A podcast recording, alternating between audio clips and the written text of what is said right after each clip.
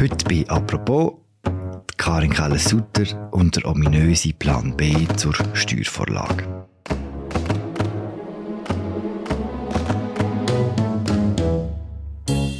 Am 18. Juni stimmen wir über eine neue Mindeststeuer für Unternehmen ab. Umstritten ist die Steuer, weil es unterschiedliche Vorstellungen davon gibt, wie das Geld nachher verteilt werden Und umstritten ist auch, was eigentlich passiert, wenn es ein Nein geben Hat die verantwortliche Bundesrätin, hat Karin Keller-Sutter einen Plan B oder hat sie keinen? Über das reden wir bei «Apropos» im täglichen Podcast vom Tagesanzeiger und der Redaktion der Media. Bei mir im Studio steht der Wirtschaftsredakteur Konrad Stähli, der für uns das Dossier betreut. Hallo Konrad. Hallo Philipp.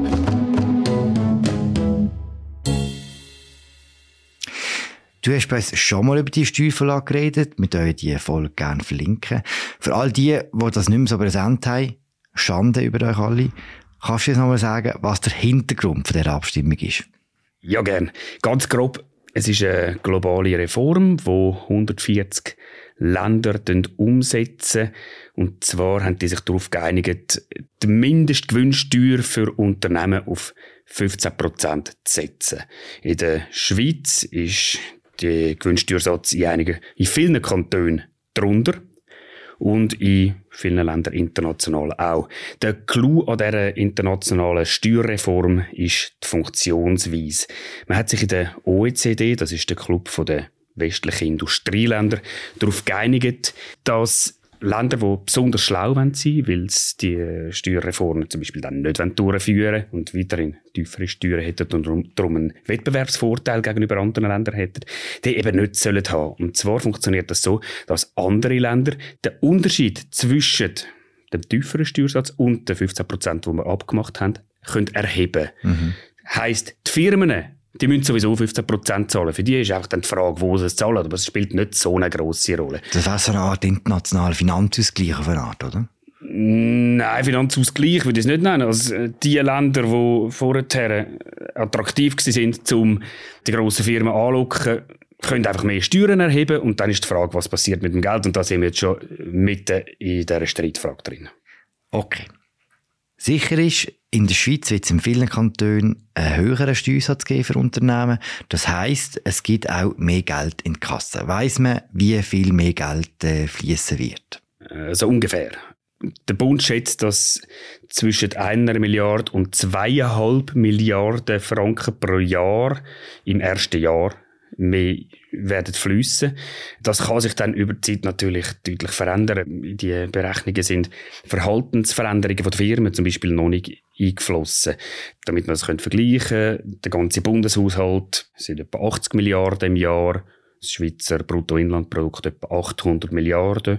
Also es ist etwas, aber es ist nicht, es ist kein Beibruch, wenn man das jetzt nicht hätte. Mhm.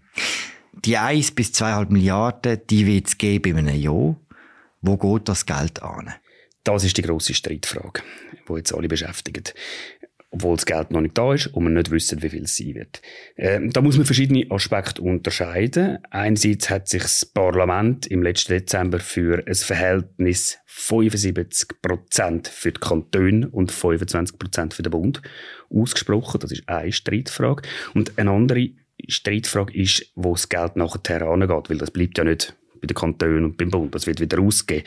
Und zwar, die meisten Involvierten äh, planen das Geld so auszugeben, dass sie ihre eigene Standortattraktivität können steigern können. Weil vor allem die Kantone, die im Moment einen tieferen Gewinnsteuersatz haben und der nivelliert wird auf 15 Prozent, die verlieren durch das relativ zu der anderen Standortattraktivität und versuchen das Geld in verschiedene Orte wieder auszugeben. Einerseits sind da Instrumente wie Investitionen in Bildung, Infrastruktur plant. Da applaudieren die Linken natürlich. Aber das ist die Minderheit vom Geld.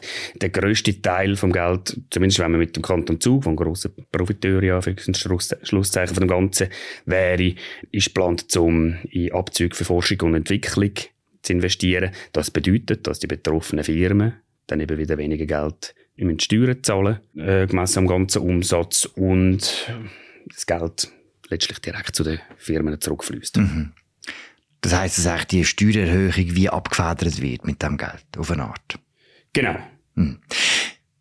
Der eine Streitpunkt ist die Verteilung zwischen Kanton und Bund, 75, 25 stimmen wir jetzt überhaupt. Der andere ist die Verteilung zwischen den Kantonen. Es kommen ja nicht alle gleich viel über von dem Geld, das mehr fließt, oder? Richtig. Ich habe ja vorher schon angetönt, dass unter anderem Kanton Zug, aber Kanton Basel-Stadt ist der andere prominente Kanton, tiefe Gewinnsteuern hat im Moment für Unternehmen. Und die beiden Kantone haben auch einen grossen Anteil von diesen betroffenen Firmen bei sich im Kanton. Also muss man vielleicht noch sagen, es handelt sich um Firmen mit mindestens 750 Millionen Umsatz. Also ein normales KMU ist von dem nicht betroffen. Eben so Rohstoffhändler in Zug oder Pharma in Basel zum Beispiel, oder? Genau. Und weil die vor allem, äh, zu grossen Teil im Zug oder Basel-Stadt sind und die Steuern deutlich erhöhen eben auf die 15 Prozent gegenüber dem heutigen Steuersatz, kommen die deutlich mehr Geld über als andere Kantone. Bekämpfen die Folge von der SP. Und das ist nicht ganz einfach nachzuvollziehen, weil die SP ist ja die Partei, die grundsätzlich dafür ist, dass man Steuern für Unternehmen eher erhöht. Warum ist die SP gegen die Vorlage? Ich tue dafür Jacqueline Badran zitieren mal kurz. Das ist interessant, was sie sagt. Das ist nämlich wir stören uns an der ungerechten Verteilung unter den Kantonen, wie du vorher gesagt hast, nicht zwischen Bund und Kantonen. In der aktuellen Vorlage fließen ganze 40 Prozent der Zusatzeinnahmen an die Kantone Zug und Basel-Stadt. So, äh, jetzt rede ich wieder, das ist nicht verboten.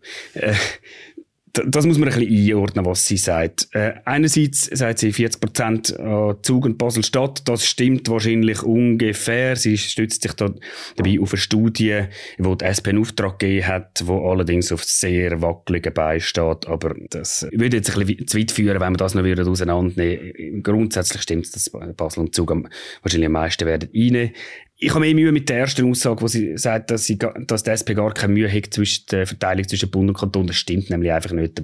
Ihr Partei-Co-Präsident Cedric Wermuth hat uns das schon sehr deutlich gesagt und hat es im letzten Dezember im Parlament auch sehr deutlich klargestellt, dass ihn die Verteilung stört.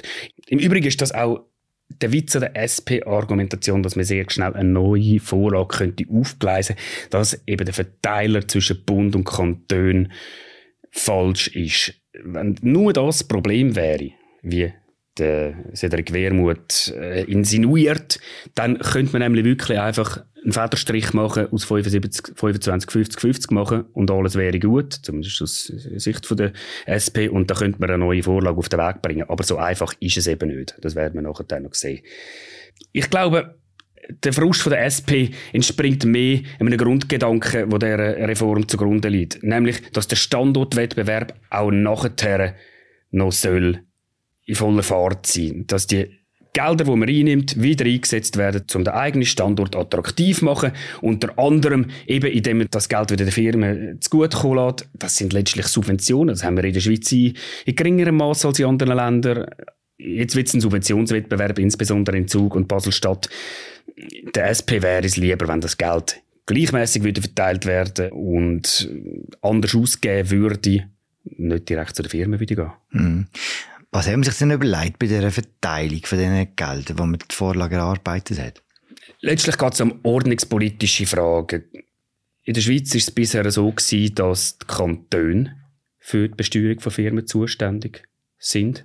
Und das soll grundsätzlich auch so bleiben. Es ist mehr eine technische Frage, warum das überhaupt äh, vom Bund eingeführt wird. Das Ganze muss ziemlich schnell gehen. Es ist eine Reform, eine Reform, die man nicht zehn Jahre können planen sondern äh, hat, hat man zack, zack müssen machen. Und aus dem Grund ist das ein bisschen ein Kniff, warum das jetzt auf Bundesebene gelöst wird. Aber eigentlich ist das eine kantonale Hoheit in unserem föderalen System.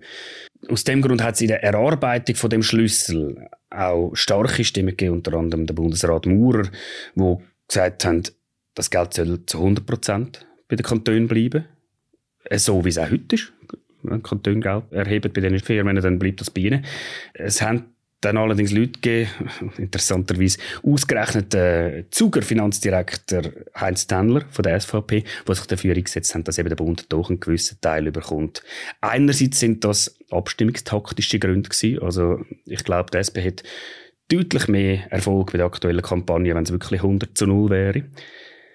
Und zweitens will man den Bund auch ein bisschen entlasten.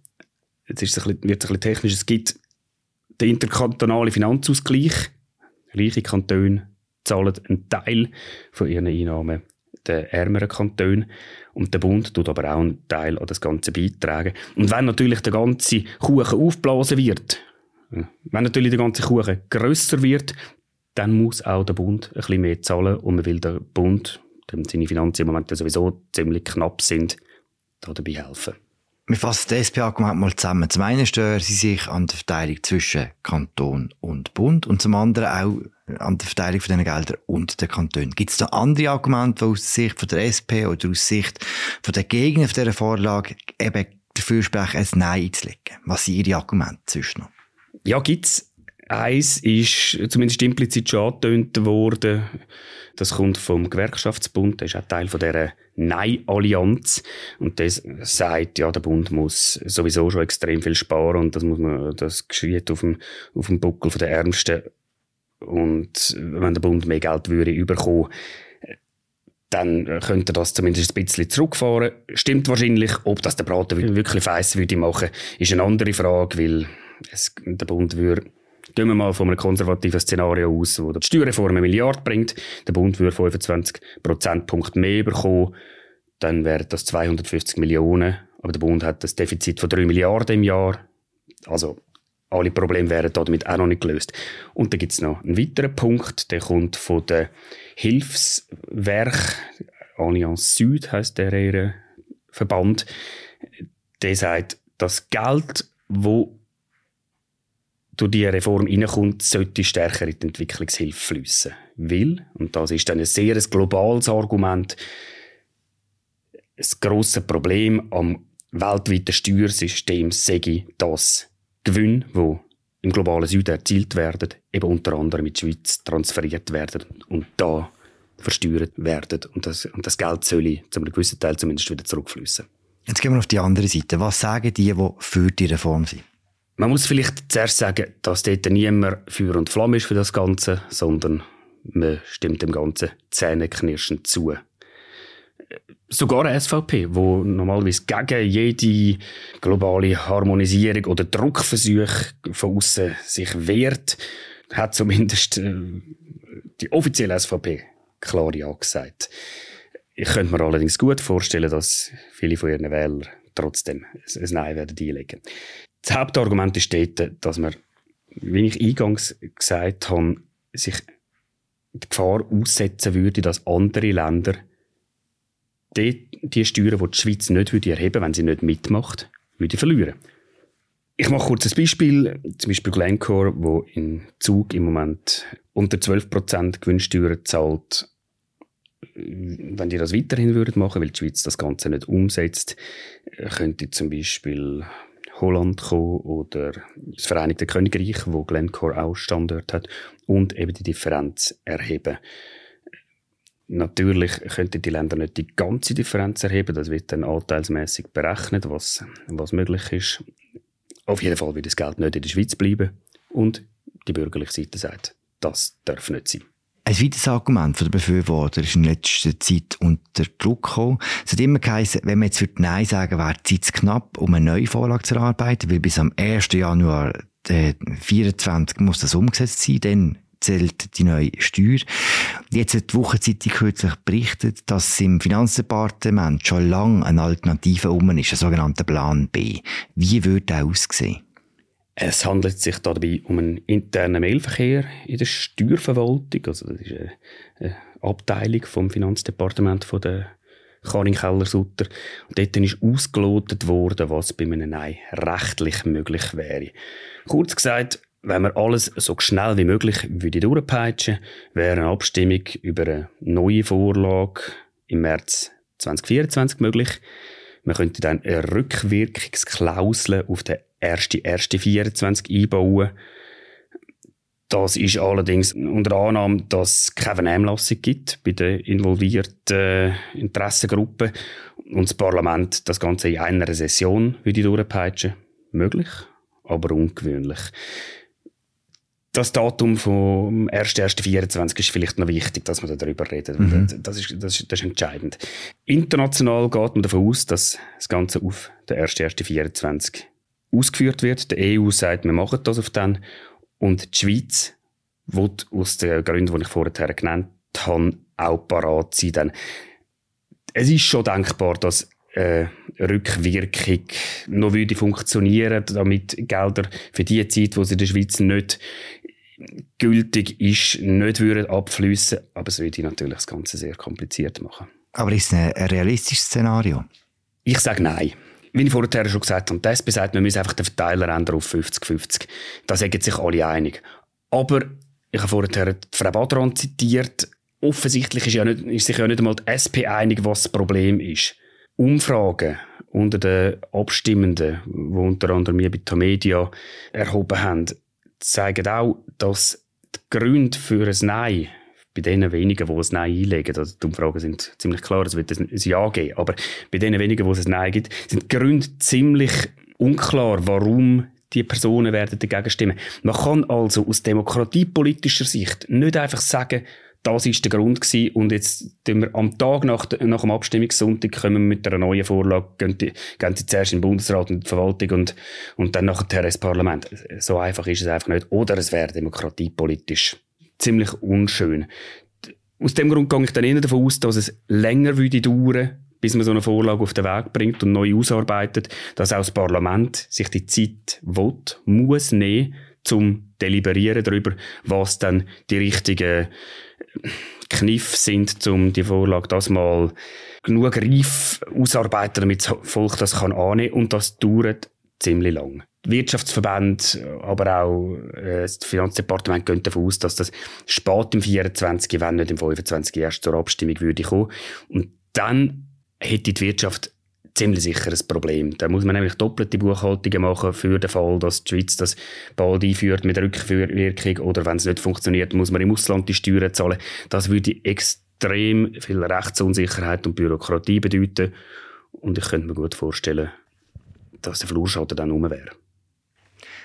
Eine Kritik, die nach dem Text in der WOTS äh, laut geworden ist, ist an die Finanzministerin Karin Keller-Sutter gerichtet gewesen. Sie hat immer gesagt, ein Plan B sei nicht möglich, es, es gibt keine Alternative dazu. Jetzt zeigt der Mailverkehr, dass man im Finanzdepartement offensichtlich doch über den Plan nachgedacht hat. Du hast dich kürzlich im Interview gehabt, was sagt denn Sie selber zu dem Vorwurf, Sie haben immer einen Plan B verneint, wie gibt es doch ein? Sie sagt, das sei kein Plan B. Sie stellt es so dar, dass ein Plan B nur etwas wäre, das gleichwertig wäre und kein Problem würde bringen. Das ist am Schluss Wortklauberei. Also, wobei ich nicht weiss, auf welcher Seite ich stehe. Also, Natürlich hat sich das Finanzdepartement insbesondere unter dem Zeitdruck, wo man steht, Gedanken gemacht. Alles, alles andere wäre extrem unprofessionell. Andererseits, das, was wir da gelesen haben, beziehungsweise das, was die WOTS gestützt auf das Öffentlichkeitsgesetz überkommt und publiziert hat, ob das ein Plan B ist, ich halte es ja nicht für realistisch. Aus dem Grund, Plan B wäre wahrscheinlich eher etwas, wo dann, wie vorher gesagt habe, Ende 24 zur Abstimmung würde kommen. Es sind Gedankenspiele gewesen, wo man sich äh, im Departement Keller-Sutter dazu gemacht hat. Ich habe sie jetzt verteidigt. Man muss sie allerdings schon auch kritisieren. Also ihre Kommunikation, ob es jetzt ihre ist oder die von, von ihren Kommunikationsleuten, sei dahingestellt, ist natürlich schon suboptimal. Unter anderem ich, aber andere Journalisten auch, haben wiederholt nachgefragt, was dann wäre, wenn das wieder abgelehnt werden Andere offizielle PK sogar, oder? Oder offizielle PK. Ich habe zweimal schriftlich angefragt. Und die Antwort ist immer sehr ausweichend gewesen. Man hat dann immer gesagt, ja, man müsse dann halt schauen. Stimmt natürlich. Aber die Gedankenspiele hätten wir trotzdem mal können öffentlich machen oder sagen, hey, natürlich machen wir uns Gedanken. Und nicht einfach mit Floskeln antworten. Aus dem Grund, auch für sie gibt es Abzug bei den Haltungsnoten, mindestens. Also nicht geschwindelt, einfach nicht die ganze Wahrheit gesagt, so? Ja, das ist ja oft das Gleiche. Was würde denn passieren, wenn es wirklich ein Nein gibt? Ja, wenn jetzt äh, die Umfrage in eine andere Richtung zeigt, es kann immer Überraschungen geben. Was passiert denn? Ich bin überzeugt, dass äh, Frau Keller-Sutter so schnell wie möglich mit allen involvierten Kreisen würde anhocken. Da wäre sicher jemand von der SP dabei, wahrscheinlich auch der Gewerkschaftsbund und die Wirtschaft natürlich. Und dann würden die sich überlegen, wie sie so schnell wie möglich eine neue Vorlage könnten auf den Weg bringen, damit die Schweiz doch nicht allzu grosse Nachteile aus dem Ganzen würde ziehen.